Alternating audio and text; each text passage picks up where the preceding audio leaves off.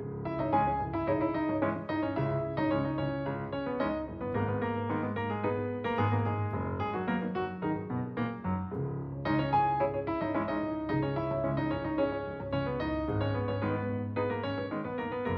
Geometria Variável, edição 62, Nuno Severiano Teixeira e Carlos Coelho. Vivam, bom dia aos dois. São os residentes fixos do Geometria. Voltámos a confinar por razões profissionais, mas também para estarmos a par com este espírito do tempo, também do Covid, e o ar do tempo. A vida académica de Nuno Severiano Teixeira leva-o até Paris. Viva, bom dia, Nuno. O que é que nos conta daí? Olá, bom dia. Está um dia ótimo. Ai, que muito sorte. frio, muito frio, mas sol. E do resto? E as presidenciais de. As presidenciais do abril do ano que vem, a abertura do colóquio em que estou, a pessoa que introduziu deve ter dito Macron algumas 33 vezes durante, durante a abertura do colóquio. E Henrique Zemmour? Nada. Não, não falou, não falou. Nem Marine Le Pen? Não, não, não, não. Do que já cheirou de Paris, o que é que nos conta, Nuno? Clima de, de- de presidenciais já se sente, já se sente no ar. Eh, aliás, a televisão ontem, os debates já eram em torno disso. Apesar de estar ainda com alguma distância, já se começa a pressentir um clima pré-eleitoral. Ora bem, nós eleições ainda, ainda falta um bocadinho, faltam dois meses mais ou menos, ainda não temos debates, mas eh, estão quase lá em janeiro, eles aí virão. Depois do nosso enviado especial a Paris, vamos agora para o nosso enviado especial ao PSD Profundo. Carlos Coelho, o que é que nos conta? Satisfeito com o desfecho das listas e ansioso pelo Congresso do próximo fim de semana? toda a gente espera pelo Congresso. As listas não foram exatamente uma narrativa muito simpática, porque estávamos todos à espera. Tínhamos dito, aliás, no Geometria Variável, Rio desse sinais de unidade, de unir o partido, depois de uma votação em que foi quase 50-50, foi metade para um lado e metade para o outro, e a verdade é que não aconteceu. Houve eh, um espírito de, de retaliação e de limpeza.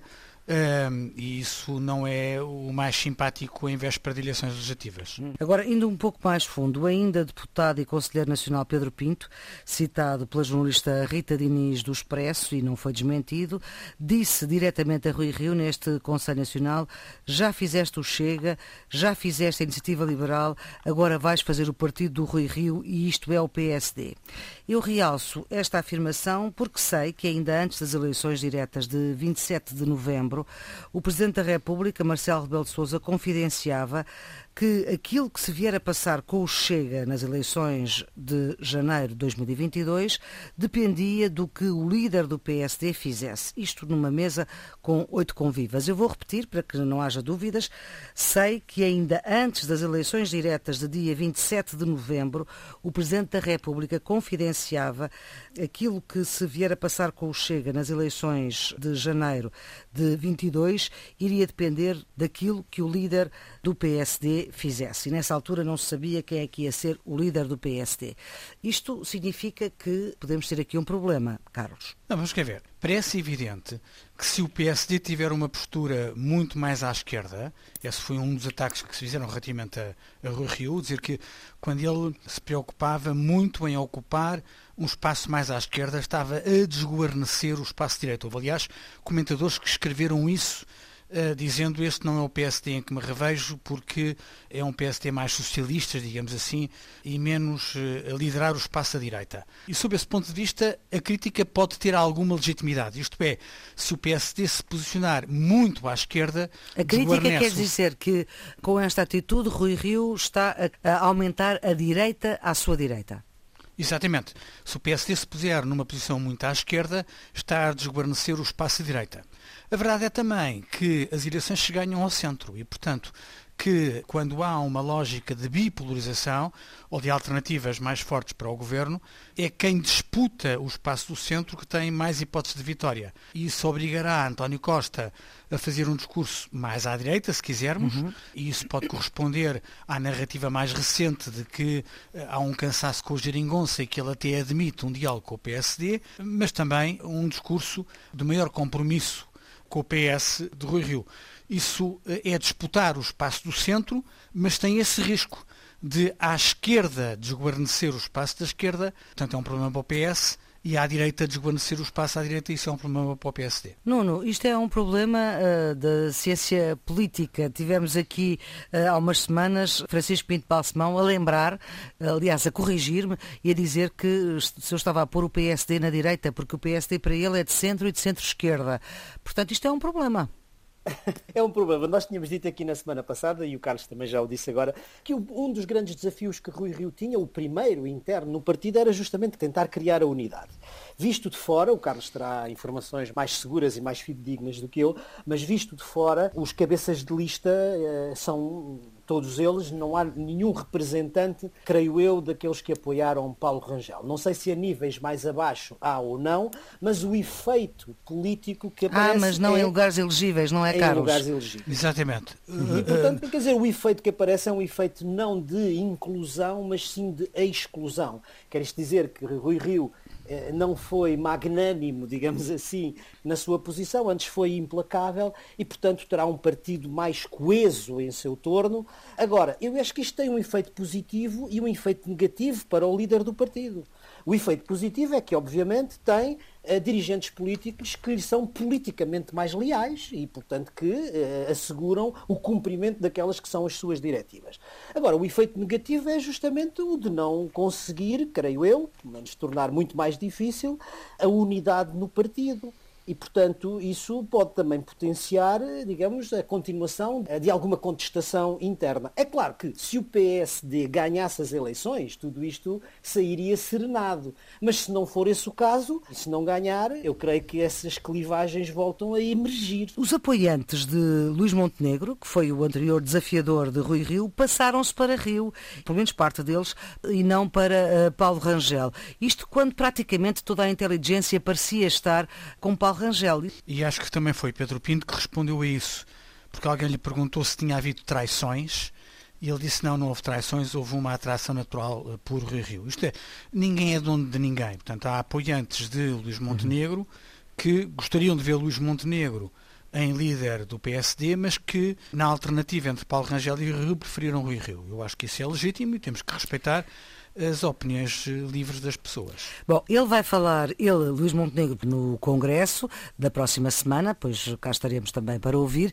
Agora, há uma questão que tinha ficado também pendente da próxima semana e que o Rio Rio já resolveu, que é o facto de não haver coligação ou pré-coligação com o CDS de Francisco Rodrigues dos Santos. E o que é interessante é que o líder do CDS disse praticamente o mesmo que Paulo Rangel, se bem que por razões diferentes, é que este PSD quer estar mais mais próximo de Costa do que o PSD está de uh, Sá Carneiro. Parece evidente que Rui Rio preferia uma coligação com o CDS e preferia uma coligação com o CDS porque aparentemente terá feito essa conversa com Francisco Rodrigues dos Santos, um, mas também porque achava que isso, em alguns círculos eleitorais, permitiria converter votos em mandatos de forma mais facilitada. Isto é, em muitos círculos, os votos do CDS sozinhos são desperdiçados, mas junto aos do PSD podiam ajudar a eleger deputados que os votos do PSD sozinhos eh, não podiam. Falava-se pelo menos em mais seis ou sete deputados, não era? Em, num cenário em que podia dar mais seis ou sete. Isso depende de dois pressupostos. O primeiro pressuposto é de que o CDS carreia votos para listas conjuntas, isto é, de que hoje tem um peso ainda interessante sob o ponto de vista eleitoral. E o segundo pressuposto é de que quem não gosta da coligação, quer no CDS, uhum. quer no PSD, não abdica do seu voto. Isto é que, mesmo não gostando muito da coligação, é fiel ao voto no seu partido. Ora, estes pressupostos são muito difíceis de confirmar antes de, das eleições. Em qualquer circunstância, o que parece evidente é que na direção nacional do PSD a maior parte das pessoas foi contra a coligação com o CDS. Eu acho que, provavelmente considerando que hoje já não tem um peso significativo que eh, ajude a fortalecer eh, uma coligação. Ou talvez apenas pela sofreguidão dos lugares. Não tendo que negociar com o CDS, há mais lugares disponíveis e num, numas listas em que a limpeza foi a palavra de ordem, isso talvez ajude a perceber a opção por irem sozinhos eh, às urnas. O PSD foi coligado em Lisboa com o CDS e ganhou. Portanto, foi coligado com a direita tradicional, digamos assim, uh, com a direita toda junta, um, Moedas ganhou Lisboa e o CDS é número 2 da coligação. Nos Açores e na Madeira, PSD e CDS estão juntos. É, certo, é evidente. Nesta questão, obviamente, o nosso sistema eleitoral com o método Donte favorece os resultados eleitorais das coligações, pré-eleitorais, vamos dizer assim. Tem princípio, uma coligação pré-eleitoral entre o PSD e o CDS poderia potenciar os resultados, pelo que já a Maria Flor referiu, entre 6 e 7 deputados. Bom, mas isso significaria que o PSD tinha um ganho eleitoral, mas significava também uma outra coisa que não é do domínio estritamente partidário, mas que é um, um serviço importante à democracia, que era não deixar cair, provavelmente na irrelevância, um partido histórico da democracia portuguesa porque nós não sabemos, mas o que enfim, as tendências vão mostrando é que o CDS eh, terá resultados corre eleitorais risco, muito, risco, muito, muito, muito, baixos e, portanto, quer dizer, um partido que foi um partido central da nossa democracia caminha para a irrelevância. E portanto, que da última vez que o PSD foi poder, só foi poder porque tinha o CDS. Exatamente. Ora bem, como o Carlos já disse, não foi essa a opção, e vamos lá ver, indo sozinho, o PSD tem uma clareza relativamente aos seus resultados eleitorais. Sabe, inequivocamente, o que é que vale do ponto de vista eleitoral. O que, com o CDS, seria mais difícil. Agora, se vencer, o PSD pode sempre fazer a seguir uma coligação pós-eleitoral, embora não, não beneficie da vantagem da coligação hum. pré-eleitoral. Mas se perder, ou seja, se não ganhar as eleições, ao não ter um, uma aliança com, com o CDS, estará eventualmente mais livre para negociar um entendimento à sua esquerda ou ao seu centro com o Partido Socialista, não é? Hum. E, portanto, terá uma margem de manobra maior, vamos dizer assim, do ponto de vista negocial. Ou seja, ir com o CDS impossibilitava falar com António Costa? Não impossibilitava, mas talvez dificultasse. Carlos, ir com o CDS dificultava a conversa com António Costa? Eu não, não, não acho isso, sinceramente. Acho que o raciocínio foi outro. Acho que o raciocínio foi um cálculo eleitoral isto é, não acreditar que o CDS pudesse ser uma mais-valia neste contexto. Agora, isto significa, em bom rigor, que nas eleições estão todos em igualdade de circunstâncias, ou seja, vai cada um por si. Não há eh, grandes blocos, não há uma coligação à esquerda, não há uma coligação à direita, há cada partido por si. E isso torna a colocar na lógica da dinâmica eleitoral a mesma pergunta que nós já colocámos no Geometria Variável há algumas semanas é se isto vai permitir uma dinâmica de bipolarização entre o PS e o PSD ou se vai levar, como o Nuno sugeria, uma fragmentação partidária. Ou seja, a ideia de que quando os eleitores têm um vasto leque de escolhas, se dispersam por todo o leque eleitoral, isso torna mais difícil a constituição de maiorias governativas depois no pós-eleições na Assembleia da República. Só vendo a dinâmica da campanha quando ela, enfim, começar, é que nós nos podemos aperceber eh, se estamos mais inclinados para um cenário de bipolarização que reforça os partidos do centro ou se vamos ter um, uma proliferação de partidos e de representantes na Assembleia da República. Em todo caso, sendo o cenário um ou outro, o que me parece como tendência é que nós em Portugal nos estamos a aproximar de uma dinâmica política mais geral na Europa, que é o de uma cultura de negociação e de partilha de poder entre vários, vários partidos. E isso, digamos, é uma coisa relativamente nova na cultura política em Portugal. E obriga uma aprendizagem que se vai fazendo eleição a eleição.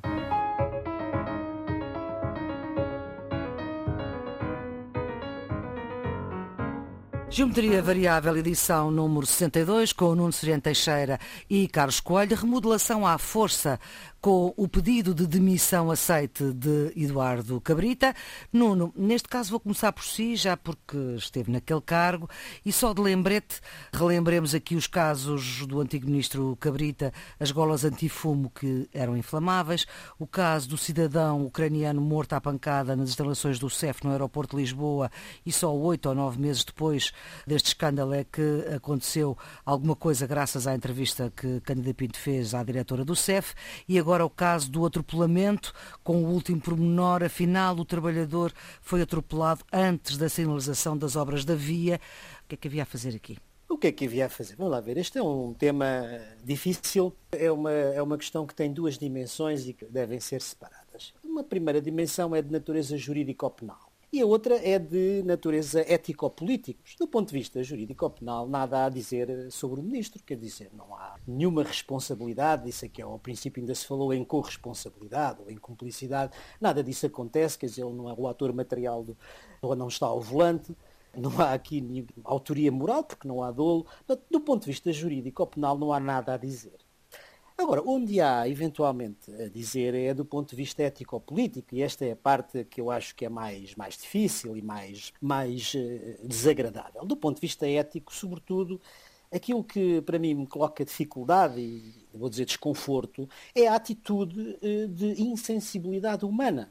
O ministro que não sai do carro, que não vai ao funeral, que não intercede pela família da vítima, que depois não mostra solidariedade com o motorista do veículo que o transporta. Portanto, é este aspecto mais de não mostrar sensibilidade humana que a mim me, me desconforta. Quer dizer, e até estou convencido, devo dizer, que se o Ministro tivesse justamente mostrado essa, essa sensibilidade, essa compaixão, essa empatia, digamos assim, quer com o motorista, quer com a vítima, a opinião pública compreenderia isso e até eventualmente o perdoava. Mas não tendo tido essa atitude, de facto, é muito, é muito, é muito difícil.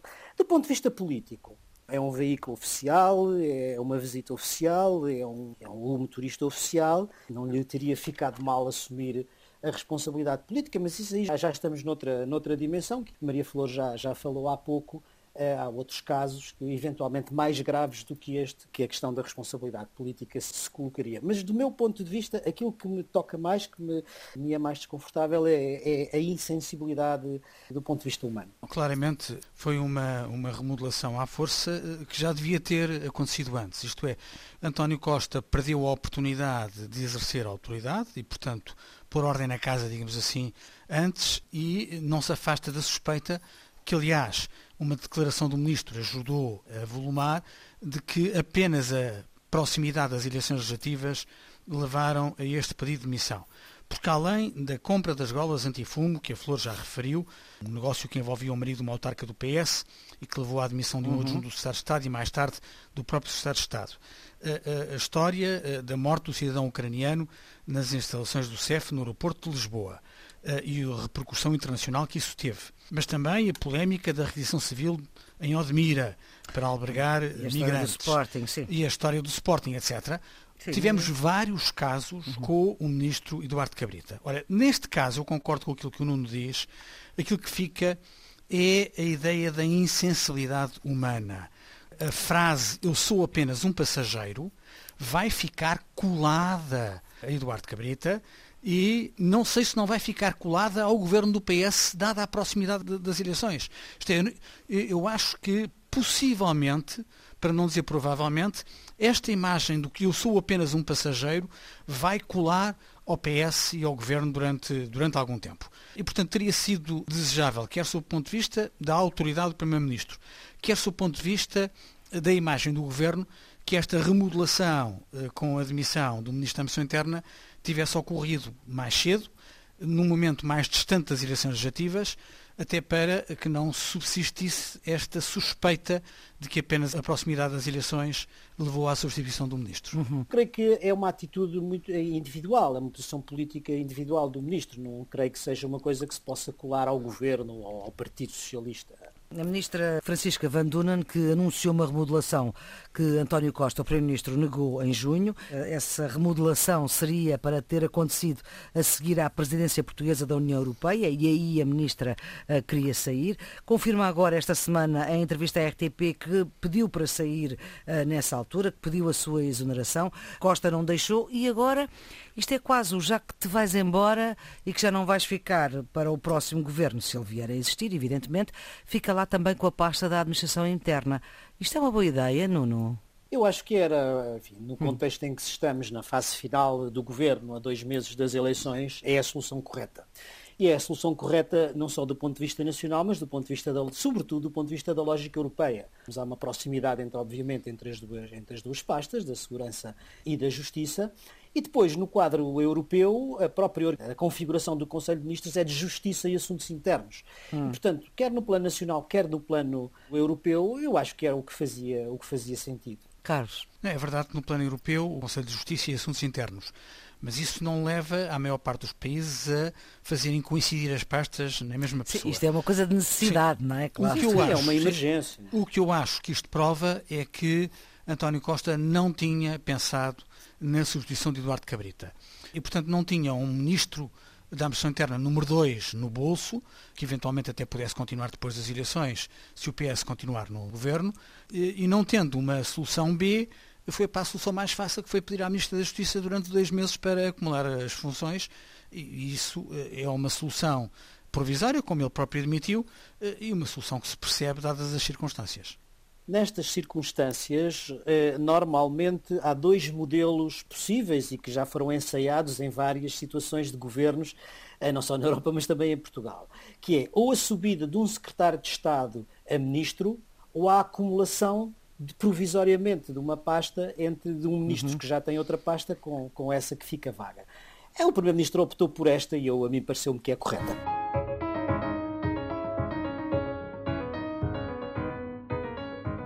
É um tema que temos trazido ao Geometria com regularidade e que não perdemos de vista, eh, que é a tensão entre a fronteira da Rússia com a Ucrânia, agora com uma cimeira virtual entre os dois presidentes, Putin e Biden. Ajudou alguma coisa, Nuno? Este tipo de cimeiras ajuda sempre na medida em que promove o diálogo. E a promoção do diálogo é, pelo menos, útil no sentido de criar canais de troca de informações, canais que permitam alguma confiança.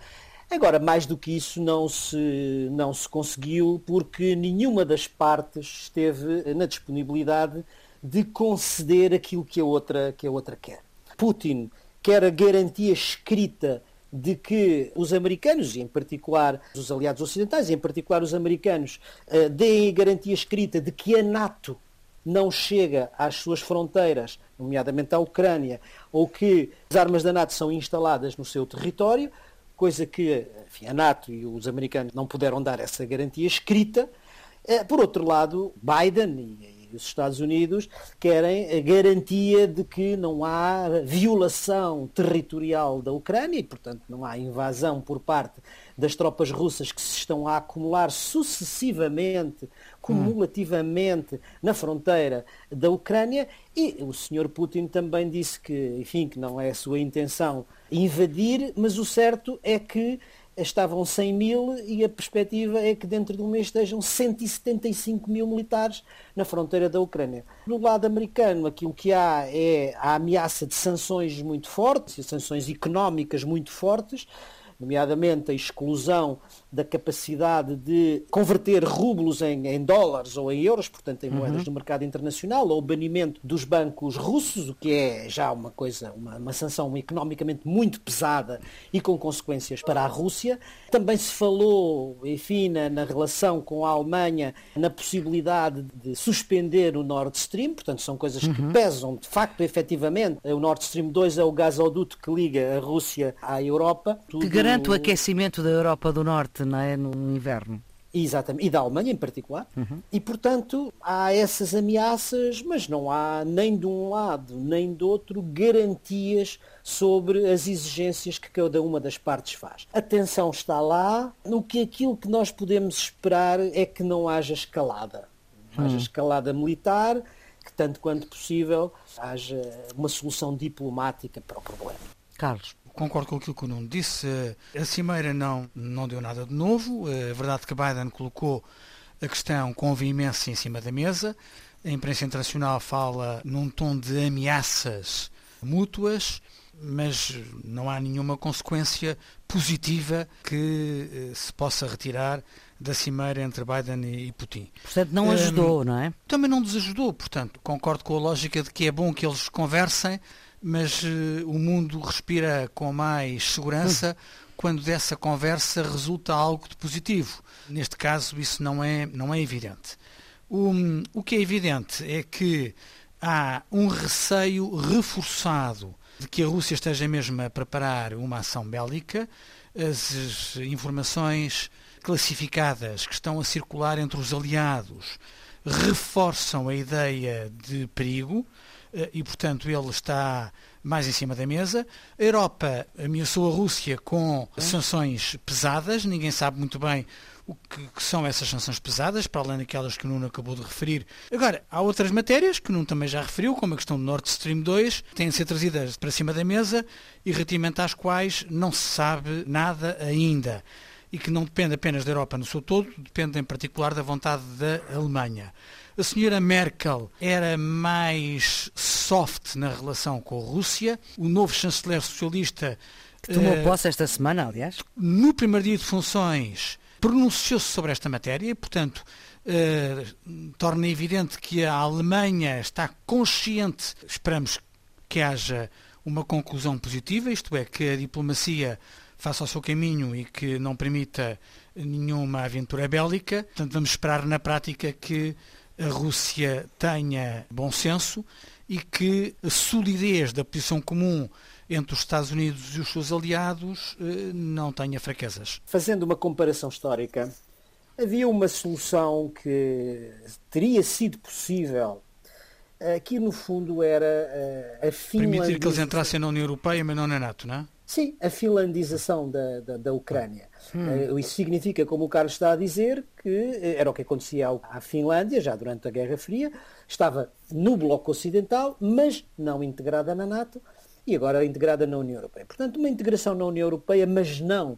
uma integração na NATO. Mas mesmo esta solução de, de, de finlandização da Ucrânia, creio que já que é tarde, não é? Do hum. ponto de vista diplomático, porque as coisas já avançaram num tal sentido que torna difícil uma solução desta natureza. Embora, teoricamente, fosse aquela que parecia mais acertada do ponto de vista da estabilização daquela zona da Europa. Pois o, que a Rússia invoca é de que se a Ucrânia estiver dentro da NATO, a Rússia fica a uma distância de 5 a 7 minutos de um ataque que eles consideram que pode ser eficaz. E, portanto, que a sua segurança está em risco com a Ucrânia dentro da NATO. É o argumento.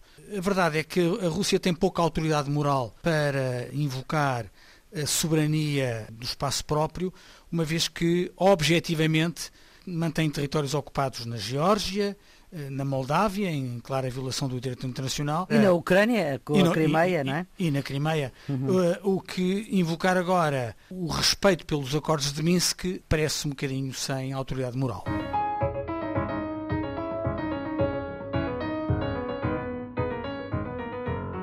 Temos também o líder da Igreja Católica, atento a estas eh, dificuldades às portas da Europa, com eh, declarações muito contundentes sobre os migrantes que os europeus não estão a tratar com a dignidade que mereciam e que estão a erguer muros quando deviam fazer pontes, Nuno. Sim, é verdade. Isto não é um tema novo na ação pastoral do Papa, não é? Nem do ponto de vista do discurso, nem do ponto de vista da prática. Mas agora talvez tenha sido um bocadinho mais forte. Sim, exatamente. Não sei se é apostar-nos em cima do Natal. Não sei se é por isso. O certo é que tem sido uma preocupação. Já não é a primeira vez, aliás, que o Papa visita o campo de refugiados. Já o tinha feito em 2016. Uhum. Mas desta vez, como a Maria Flor está a dizer, talvez tenha sido mais carregado, mais as mais Grécia, duras. Né? Exatamente, em Lesbos e, portanto, ele falou do naufrágio da civilização, do Mediterrâneo como um cemitério sem lápides. Portanto, são expressões muito fortes de apelo à, à Europa. Em algum sentido, o Papa tem razão. Mas eu não vejo a Europa nem ninguém na Europa pegar nisso.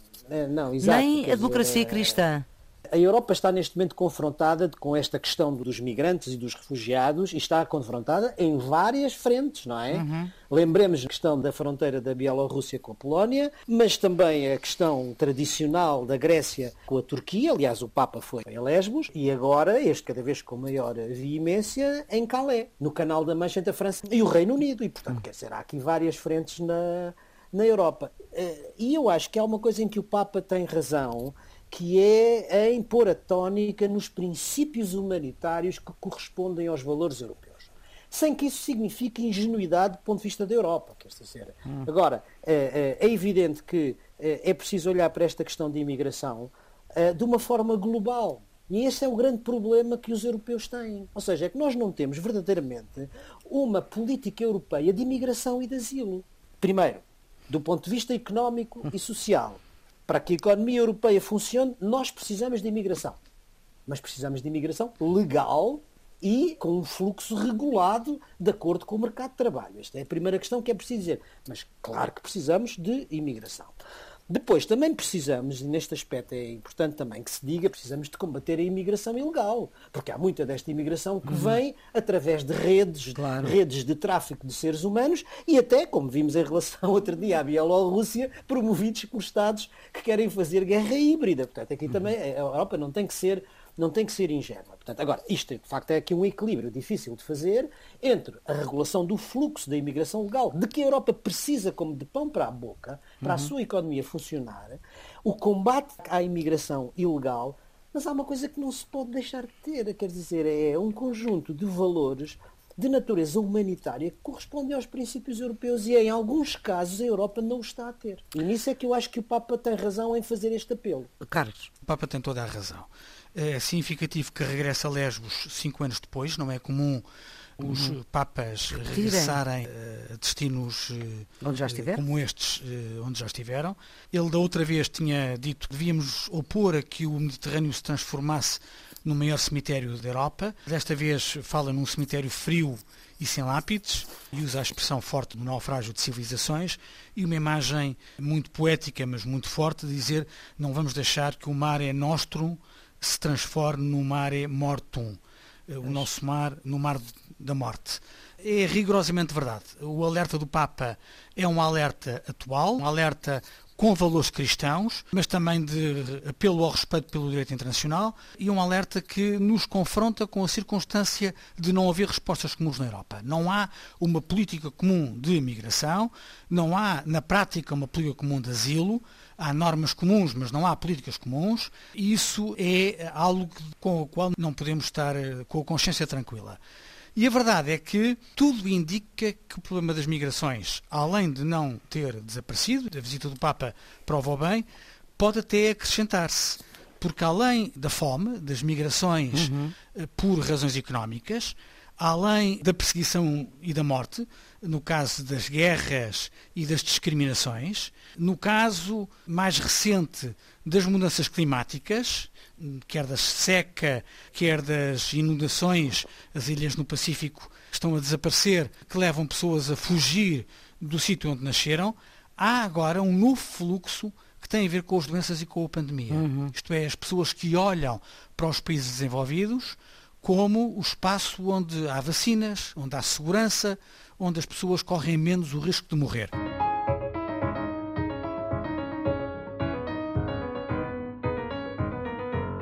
Vamos para os redondos, bicudos e quadrados. Eh, Nuno, do seu redondo? O meu redondo vai para a homenagem da ONU ao Dr. Jorge Sampaio, realizada na segunda-feira em Nova Iorque, organizada pela Aliança das Civilizações, de que o Dr. Jorge Sampaio foi o primeiro representante, honrando o papel que desempenhou no apoio aos refugiados na plataforma global para os estudantes sírios, agora recentemente alargada também aos estudantes afegãos. Foi uma justa homenagem, reforçada, aliás, pelo papel de Portugal em dar continuidade ao programa e fazendo justiça a uma das máximas célebres do, do próprio Dr. Jorge Sampaio, de que a solidariedade não é facultativa, a solidariedade é um dever. Carlos. O fator positivo é a homenagem a Angela Merkel, que recebeu do Presidente da República Portuguesa o grande colar da Ordem do Infante Henrique, uma honra geralmente reservada a chefes de Estado é o reconhecimento do contributo importante que Merkel deu ao seu país e à Europa. Foram quase 6 mil dias ao leme da Europa e da Alemanha. Não é um legado unânime, mas eu creio que é largamente reconhecido que foi marcante e que foi positivo para a Europa, como exemplo de seriedade, de autoridade e de dedicação ao seu país e ao ideal europeu. Quadrados? Nuno? A inflação que está a subir em vários pontos do globo. Nos Estados Unidos já atingiu 6,2% e na Alemanha também já ultrapassou os 6%. E o meu quadrado está precisamente na Alemanha. Na Alemanha a inflação é um trauma histórico, porque foi justamente a hiperinflação na Alemanha da República de Weimar que levou ao seu colapso e à subida de Hitler, mas mais do que isso porque pode ter um impacto naquilo que pode ser uma pressão europeia sobre o Banco Central Europeu para a subida das taxas de juro, que não é uma coisa boa para os países como Portugal. Carlos, o seu quadrado? Vai para as perspectivas do Conselho de Finanças Públicas relativamente à dívida pública portuguesa. Depois do pico de 135% atingido em 2020, eh, o Conselho de Finanças Públicas admite que em 2035 possamos ter uma dívida à volta dos 91% do PIB. Esta perspectiva pode parecer otimista, está assente em cenários estáveis, pelo que tudo pode mudar significativamente numa mudança repentina do cenário das taxas de juro ou da confiança dos mercados da dívida soberana. Isto alerta-nos para a necessidade de Portugal ter uma estratégia a longo prazo para uma diminuição sustentável da sua dívida nas próximas décadas e este é um tema que devia estar na agenda dos partidos políticos já na campanha para as próximas eleições legislativas. Bicudos, Nuno? A corrupção em Portugal. Assinalou-se ontem, no dia 9, o Dia Internacional contra a Corrupção, e ficámos a saber, por um trabalho jornalístico publicado na imprensa portuguesa, que muitos empresários em Portugal acham que a corrupção é bastante generalizada e que lhes prejudica os negócios. Alguns mesmos dizem que perderam concursos públicos devido à corrupção.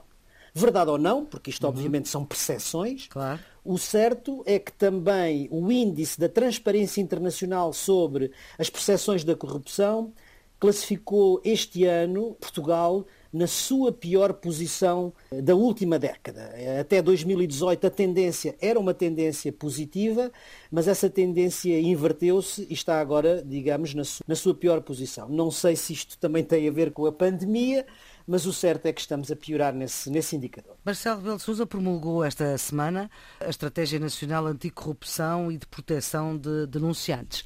Carlos, o seu bicudo vai uma vez mais para Cabo Delgado, no norte de Moçambique. Uh, o Human Rights Watch revelou que mais de 600 mulheres estão desaparecidas, uhum. sendo certo que estão divididas entre aquelas que são obrigadas a casar com os sequestradores e aquelas que são escravizadas e sujeitas a abusos sexuais e ainda aquelas que são vendidas a combatentes estrangeiros por valores entre os 550 e os 1.600 euros.